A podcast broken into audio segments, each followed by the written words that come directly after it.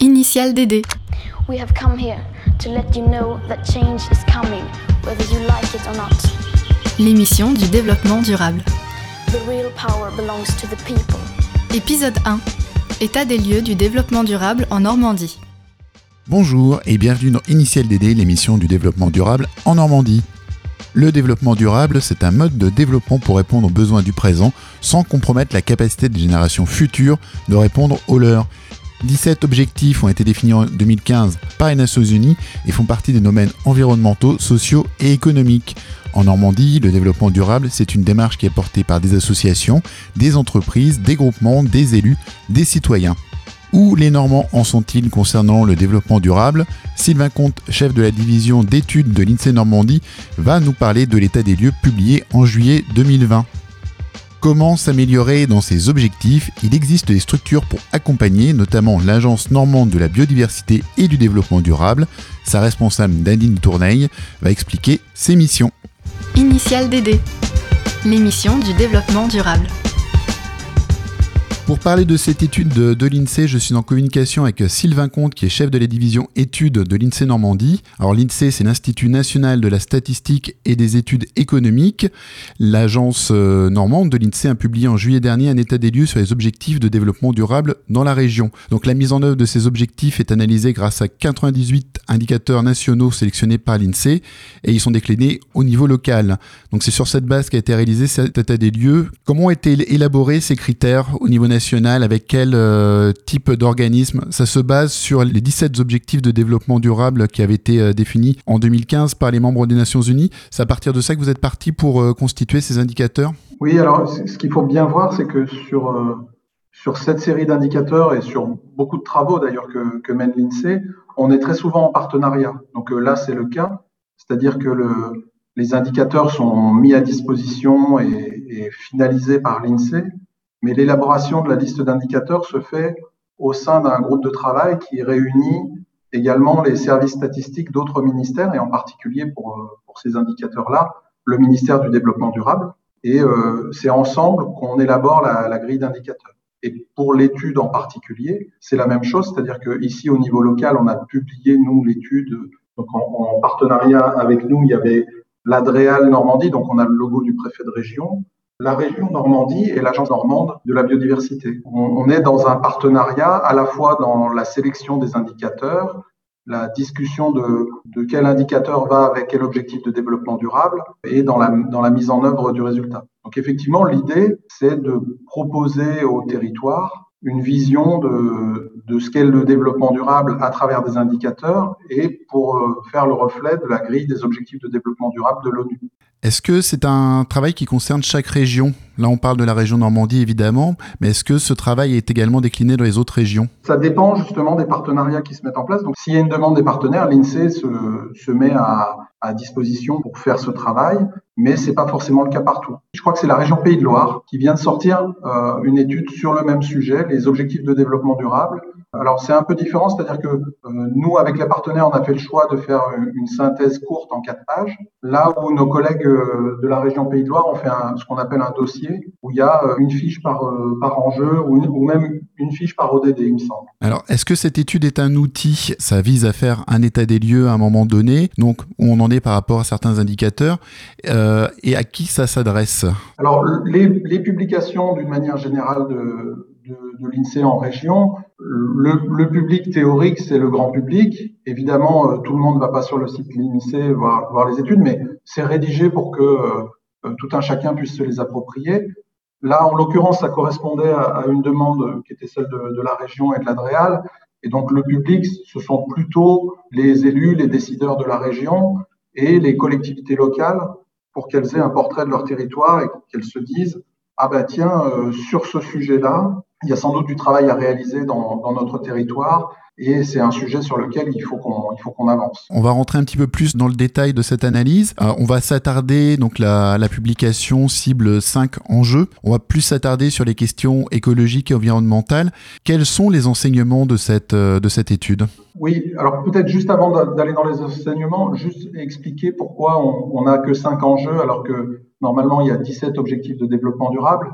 C'est euh, en grande partie pour des raisons éditoriales, c'est que sur quatre pages, c'était compliqué de, de faire euh, un, un, objet par objectif de développement durable, donc euh, on n'avait pas la place.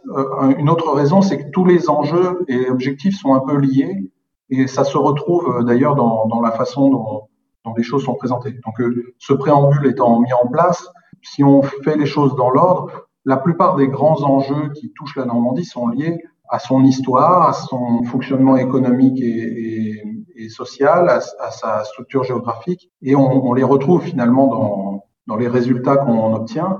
Si on parle du premier enjeu que nous, on a, on a cerné qui, concerne le changement climatique, on voit bien que du fait même de la nature de, l'économie de la région, fortement industrielle d'une part, et fortement agricole d'autre part, on a de très fortes émissions d'équivalent CO2 en, en Normandie, puisqu'on est euh, à quelque chose comme 9,3 tonnes par résident, là où en France, en général, on est plutôt autour de 6,4. On est presque sur 30% en plus sur la région Normandie par rapport à, oui. un habitant d'une autre région française. Oui, alors il faut bien nuancer ça, c'est-à-dire qu'on le ramène aux, aux habitants, mais évidemment, ce n'est pas chaque habitant qui est responsable de, de ces émissions élevées. Hein. C'est le fait qu'il y a beaucoup d'industrie et beaucoup d'agriculture, et en particulier une agriculture qui fait des émissions. Et c'est ça qui fait que le niveau est élevé et qu'ensuite, quand on rapporte à la population, le chiffre est élevé. Mais chaque habitant, par lui-même, n'est pas responsable de, de, cette, de, cette, de, ces émissions très importantes. Si on rentre un peu dans le détail, on a euh, presque un tiers des émissions qui sont liées à l'agriculture, presque un tiers qui sont liées euh, à l'industrie, et puis on a environ 20-25% qui sont liés au transport. L'étude analyse aussi les modes de transport. Donc on voit qu'ils sont plutôt stables les modes de transport utilisés en Normandie. Donc on voit que évidemment c'est le transport routier qui va être euh, euh, très fortement vecteur d'émissions. Et on voit qu'il y, a très peu de d'évolution, notamment dans le recours euh, à l'automobile augmente un tout petit peu. Le mode de transport, par exemple l'utilisation de transport doux, est à peu près équivalent à celui du reste de la France. Donc là il n'y a pas de, spécificité euh, purement normande à ce niveau-là. Non, non, non. D'ailleurs, si, on regarde les évolutions France entière, on, est dans la plupart des, des, régions sur des évolutions du même type, avec, euh, avec des nuances, bien sûr, mais en tout cas, pour ce qui est des mobilités du, quotidien, il n'y a pas de spécificité. Après, quand on regarde sur le transport de marchandises, par exemple, on est sur des chiffres qui sont similaires à ceux du reste de la France, mais c'est peut-être un peu dommage au sens où on a quand même euh, un transport fluvial possible par la Seine qui est très efficace et on, on a aussi euh, une grosse partie des marchandises transportées qui arrivent en conteneur au Havre et qui pourraient être transportées par le train et qui manifestement ne le sont pas plus qu'en France, alors que cela pourrait. On peut regarder le verre à moitié plein et c'est bien hein, de voir que on est à peu près conforme à ce qui se passe en France. Mais si on regarde la partie à moitié vide, ça pourrait être bien mieux en Normandie du fait des spécificités du, du transport en Normandie et euh, sans doute qu'on pourrait faire mieux sur ce volet-là. On va passer au deuxième axe, qui est celui de la biodiversité et des milieux naturels. Le rapport note une forte artificialisation du territoire normand. Ça, c'est lié au, au, caractère très urbain hein, de la Normandie. Quand on prend la vallée de Seine et puis euh, l'agglomération de Caen, on, on, a quand même des espaces là qui sont très urbains et même l'Eure est, est assez urbain comme département. Donc on a des départements très urbains qui font qu'effectivement les surfaces artificialisées sont assez importantes en, en part, euh, autour de 11%, et, alors que la France entière, c'est plutôt autour de 9%, qui est peut-être plus embêtant que cette forte artificialisation qui est finalement euh, liée à la morphologie du territoire. C'est une, une, très forte artificialisation du, du territoire ces dernières années, et essentiellement aux dépens des terres agricoles. C'est-à-dire les terres agricoles reculent, qu'est-ce qui progresse? C'est le territoire, euh, le tissu urbain? Oui, alors ça on ne le retrouve pas dans l'étude, mais il y a, a d'autres études dans lesquelles on, on, peut trouver ces éléments-là, notamment il y a des analyses de, de la DRAF ou de la DREAL qui permettent de le voir. La plus grande part de cette artificialisation, elle se fait au profit de l'habitat, des logements, euh, et puis dans une moindre mesure au profit de l'activité économique et aussi des infrastructures. Il faut bien voir et peut-être la plus grande difficulté qu'il y a là derrière, c'est que les espaces agricoles sont, sont, touchés, mais ils sont touchés diversement. Parce que des compensations se mettent en place. Et là où c'est le plus dommageable pour la Normandie, c'est que la Normandie a un atout formidable, c'est qu'elle est une des premières régions françaises en matière de surface toujours en herbe. Donc ce sont les, les prairies, euh, des zones qui sont pas cultivées mais qui sont parfois destinées à l'agriculture. Et ces surfaces-là sont très riches en biodiversité, elles présentent beaucoup de qualités pour euh, tout ce qui est euh, ressources en eau. Et ce sont elles qui sont euh, les plus impactées par l'artificialisation. Parce que même si on construit pas sur ces espaces-là, l'agriculture va retourner ces espaces pour en faire des espaces agricoles cultivés en compensation d'autres espaces agricoles qui, eux, ont été artificialisés. On peut ajouter que les espaces boisés sont assez peu nombreux en Normandie. Oui, alors ça, c'est un peu mathématique. Comme, on- comme il y a trois grandes catégories, l'artificiel, l'agricole et le boisé, comme on a beaucoup d'urbanisation en Normandie et qu'on a beaucoup de terres agricoles, euh, mathématiquement, les surfaces boisées sont plus faibles. Alors cela dit, il faut aussi euh, regarder la qualité de- des espaces. Et les espaces naturels en Normandie, même s'ils sont euh, peut-être un peu moins nombreux que sur le reste du territoire, on a énormément d'espaces de très grande qualité, que ce soit près de l'estuaire, dans, dans la baie des Weisses, euh, dans la Manche, ou, ou, même la boutonnière du, du Pays de Bray. On, on a des espaces naturels qui sont en surface pas si importants, mais qui sont de très grande qualité environnementale et qui sont d'autant plus sous pression qu'autour d'eux, il y a beaucoup d'espaces euh, artificialisés et agricoles. Alors, on va quitter la surface, on va aller dans le souterrain pour parler des eaux, et des eaux souterraines en particulier, donc euh, les eaux stockées dans le, sous-sol. L'étude souligne qu'elles sont euh, quantitativement assez, riches en volume, par contre que leur qualité n'est pas très bonne. Oui, alors c'est vrai que ce qu'on appelle l'état quantitatif, c'est en gros le, niveau des réserves, euh, qui comprend notamment les nappes phréatiques, il est, correct, mais par contre, l'état chimique, dans 60% des cas, est- est- n'est pas satisfaisant. C'est plutôt 30% en France, donc ça, c'est pas très bon comme, euh, comme résultat. Et l'état écologique euh, des eaux de surface est à peu près équivalent à celui de la France, c'est-à-dire à un niveau pas très élevé, 40, 40 45% à peu près. Et euh, là où c'est le plus le plus problématique, c'est au niveau de ce qu'on appelle les eaux de transition. Donc les eaux de transition sont les endroits où l'eau est douce, les débouchés de rivières, les débouchés de fleuves, et où elle commence à se mélanger à l'eau saline. Donc dans ces eaux de transition-là, on a des, on a des niveaux de, de qualité euh, écologique qui sont, euh, qui sont assez faibles, voire très faibles, par rapport à ce qu'on peut trouver euh, ailleurs en France. La pollution de ces eaux, c'est la résultante des activités industrielles et agricoles, notamment le recours chi- aux chimiques dans le- dans l'agriculture. Alors, oui, vraisemblablement, là, nous, on n'est pas capable de donner les explications. On a les éléments de mesure, mais les éléments d'explication sont sans doute euh, plus complexes que ça. Évidemment, intuitivement, on, peut imaginer qu'il y a une part de responsabilité de- du côté de l'industrie et de l'agriculture. Ça peut aussi être des déficits de- d'assainissement des, des eaux, en particulier quand on s'approche des, embouchures, qui fait que bah, les, effluents, euh, y compris euh, des, domiciles des personnes, hein, euh, sont pas suffisamment traités. Ça peut être une raison comme ça. Là, quand on parle d'état écologique, on parle pas forcément de pollution. hein, euh, on, parle plutôt de d'eau qui serait favorable à la biodiversité, au développement d'une faune et d'une flore variée.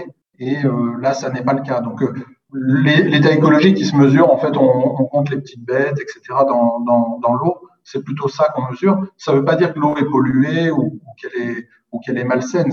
C'est plutôt qu'elle n'est pas dans un état qui favorise l'épanouissement de de la biodiversité.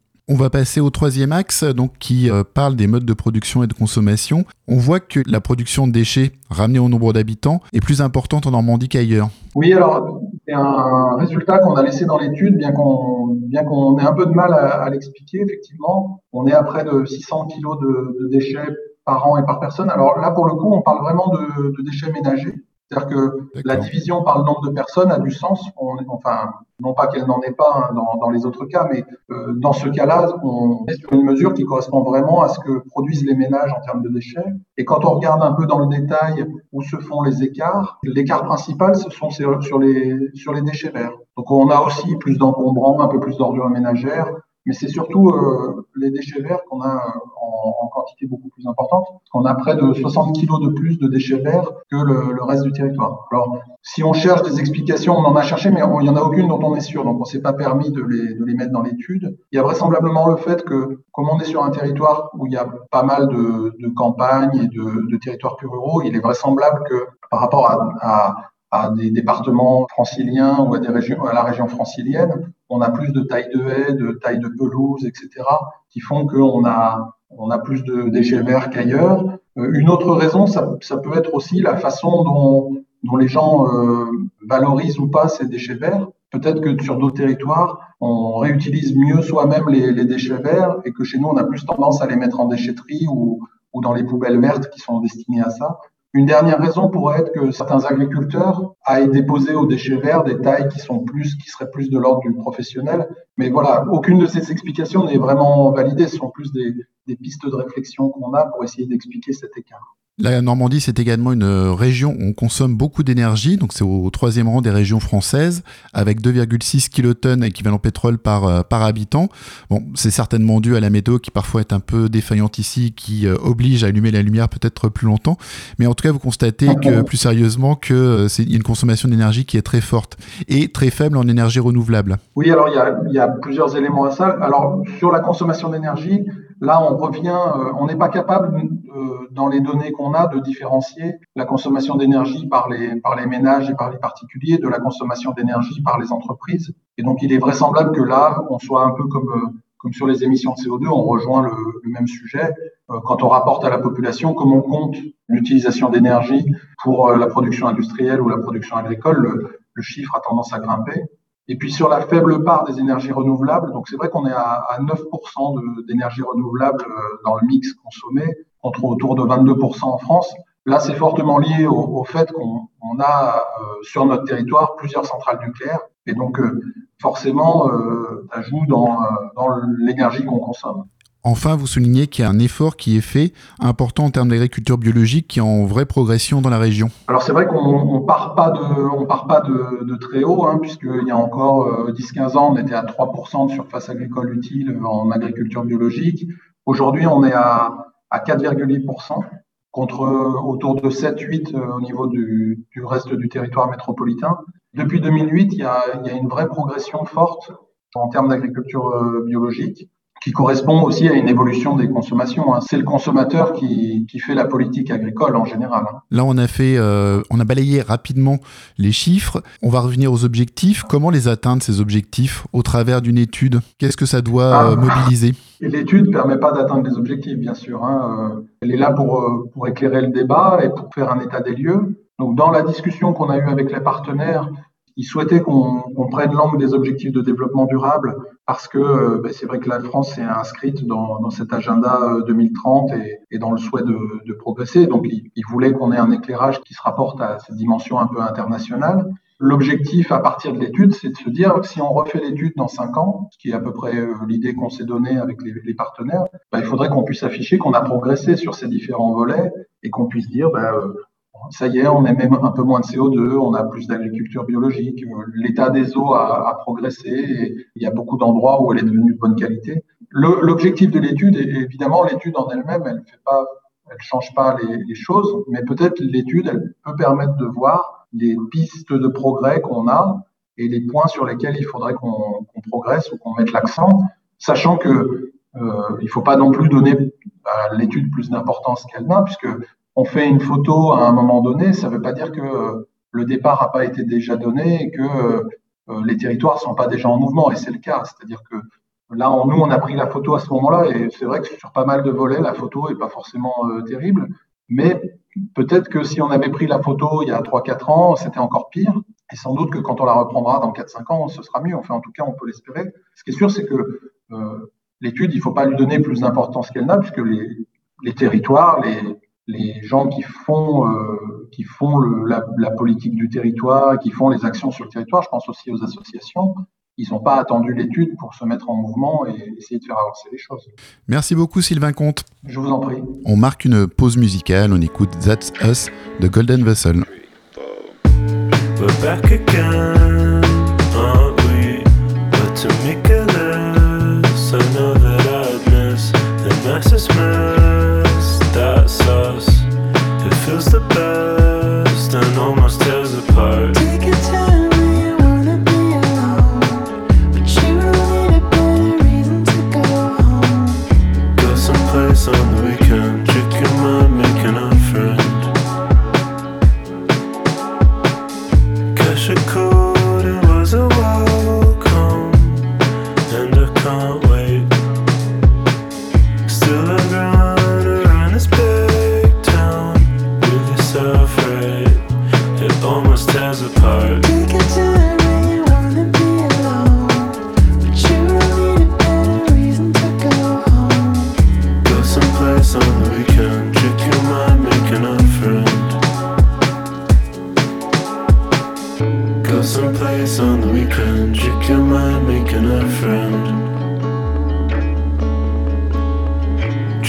Someplace on the weekend, lose your mind, find it again.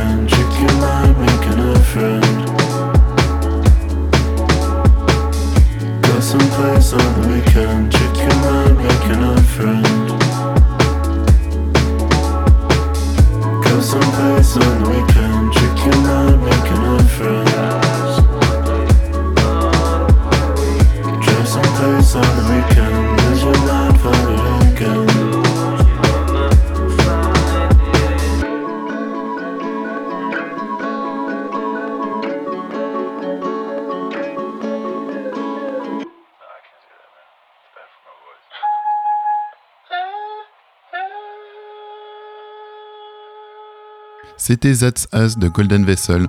Tout de suite, on va se demander comment peut-on s'améliorer dans ces objectifs de développement durable avec Nadine Tourneille. Initial DD, l'émission du développement durable. Et pour la suite de l'émission, on accueille Nadine Tourneille, qui est responsable de l'agence normande du développement durable au sein de ce nouvel ensemble qui est l'agence normande de la biodiversité et du développement durable. C'est un groupement d'intérêt public et on va parler ensemble des euh, solutions pour améliorer ces, euh, ce constat statistique. Donc on a vu que euh, la Normandie est assez moyenne au niveau des indicateurs de développement durable, en tout cas dans le peut mieux faire. Comment fait-on mieux? Alors, comment fait-on mieux? C'est une grande question parce que ce que vous me demandez là, c'est euh, en fait finalement euh, une difficulté que peuvent avoir euh, tous les territoires qui partent avec plus ou moins d'avantages, plus ou moins de faiblesses en fonction de leur démographie, de leur géographie, de leur économie.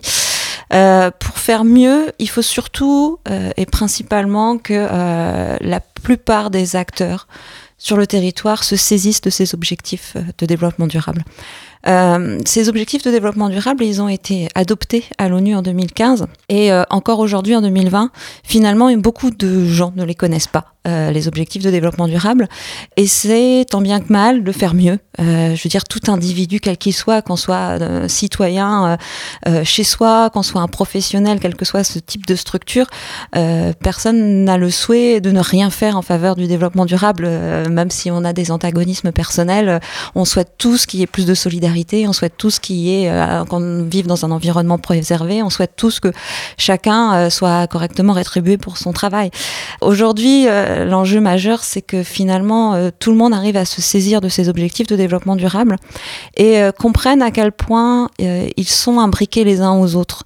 C'est-à-dire que souvent, on, on réfléchit en silo, on réfléchit tous un peu dans son coin sur euh, euh, bon bah moi si je dois faire quelque chose pour l'environnement qu'est-ce que je peux faire euh, sans forcément avoir toujours la connaissance des interactions qu'il peut y avoir entre certains euh, aspects certains thèmes qu'on va appeler un objectif de développement durable et euh, d'autres thèmes d'autres objectifs de développement durable. En fait les objectifs de développement durable ils sont au nombre de 17 et ils sont tous imbriqués ils sont tous interdépendants.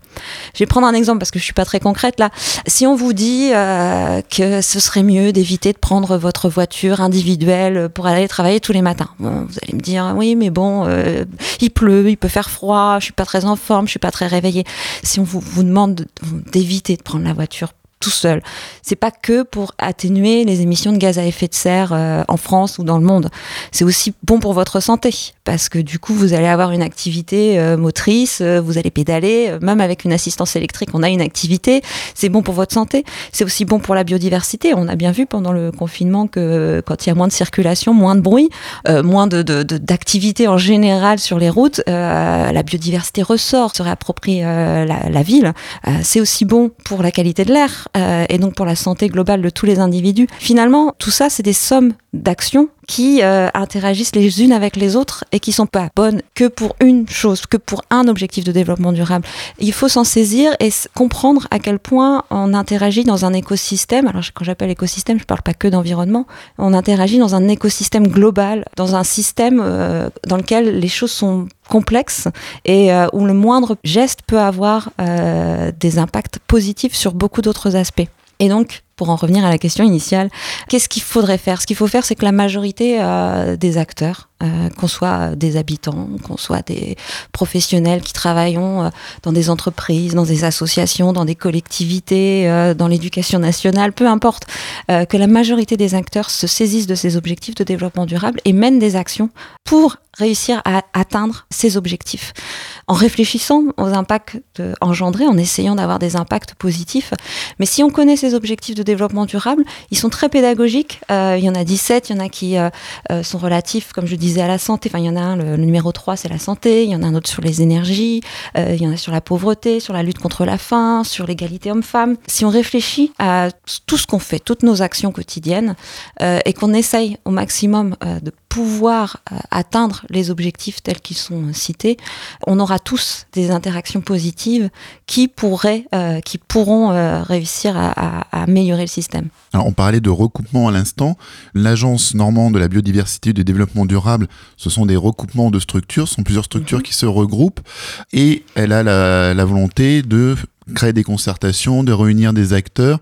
Donc c'est aussi à l'échelle normande cette réunion d'acteurs qui est en train de se mettre en place pour proposer des solutions, en tout cas réfléchir. Oui, c'est une, euh, une, partie. euh, notre agence est là justement pour euh, faciliter, accompagner tous ceux qui souhaitent s'engager en faveur de la transition sur le territoire. Quand je parle de transition, c'est, je parle de transition écologique, énergétique, sociale, économique. On parle pas de transition euh, juste pour changer euh, un petit aspect. On parle de transition du modèle en sens relativement large.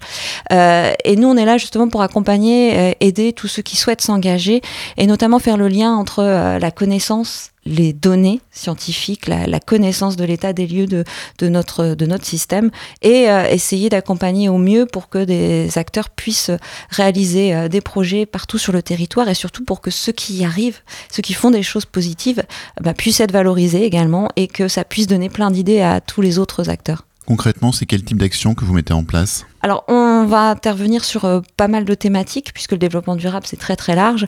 Donc, on intervient sur des thématiques très diversifiées, comme par exemple la santé-environnement, où là, euh, ben, ces derniers mois nous ont montré à quel point il y a des interactions justement entre la qualité de notre environnement, euh, notre capacité préserver et surtout euh, parfois aller euh, jusqu'à défricher des forêts, etc. Et du coup se retrouver en contact avec des espèces qui, avec lesquelles l'humain n'est pas forcément en contact habituellement, qui vont nous transmettre des maladies, mais pas seulement. C'est-à-dire que la, santé environnement, c'est comprendre que notre environnement, il influe euh, sur notre santé à plein de niveaux. Ça peut être la qualité de l'air, ça peut être la manière dans laquelle on habite nos villes, le- les logements, la mobilité justement.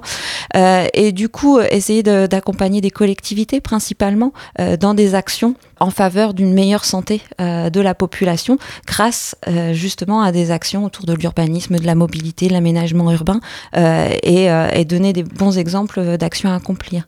Mais on travaille aussi sur l'économie circulaire, on va travailler aussi sur l'adaptation au changement climatique pour aider les acteurs à, à imaginer ce que sera le monde de demain et surtout à dès maintenant identifier des plans d'action, des stratégies bah, pour s'adapter à ce que sera ce monde de demain. Parce que si on réagit une fois que les conséquences sont déjà là, il sera trop tard. Euh, on voit bien que euh, les risques potentiels euh, augmentent et que si on n'anticipe pas ces risques-là, on risque de se retrouver face à de plus en plus de catastrophes.